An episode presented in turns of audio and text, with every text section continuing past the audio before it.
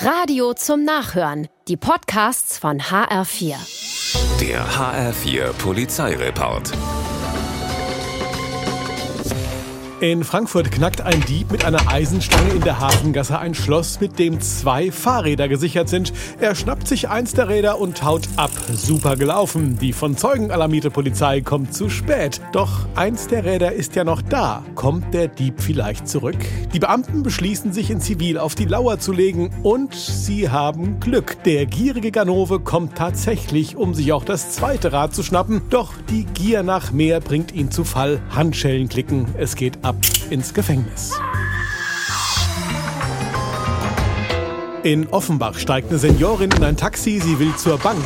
Auf der Fahrt erzählt sie, dass ihre Tochter einen Unfall gebaut hat, jetzt im Gefängnis sitzt und nur gegen eine Kaution von 18.000 Euro wieder freikommt. Beim Taxifahrer klingeln alle Alarmglocken und weil's nach Betrug riecht, ändert er die Route und fährt kurzerhand bei der Polizei vorbei. Alles richtig gemacht. Die Frau wäre fast auf den Enkeltrick reingefallen, so aber behält sie die 18.000 Euro und die Betrüger gucken in die Röhre.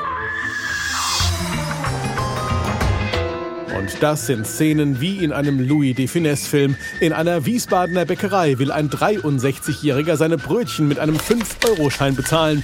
Der ist aber eingerissen. Der Verkäufer nimmt ihn nicht an. Das bringt den Rentner auf die Palme. Er wirft eine Zeitung nach dem Mann, zahlt mit einem anderen Schein und haut ab. Wutentbrannt, Mann, um Mann, Mann, kurz darauf zurückzukehren. Er will seine Zeitung holen. Der Verkäufer gibt ihm jetzt auch das Wechselgeld zurück und erteilt dem 63-jährigen Hausverbot. Zu viel für den Mann. Er schleudert dem Verkäufer das Wechselgeld ins Gesicht, woraufhin der sich einen Besen nimmt und den Senior verprügelt. Keiner der beiden wird ernsthaft verletzt. Die anderen Kunden dürfte das Schauspiel aber amüsiert haben. Sie werden nun als Zeugen gesucht. Der HR4 Polizeireport mit Sascha Lapp. Auch als Podcast und auf hr4.de.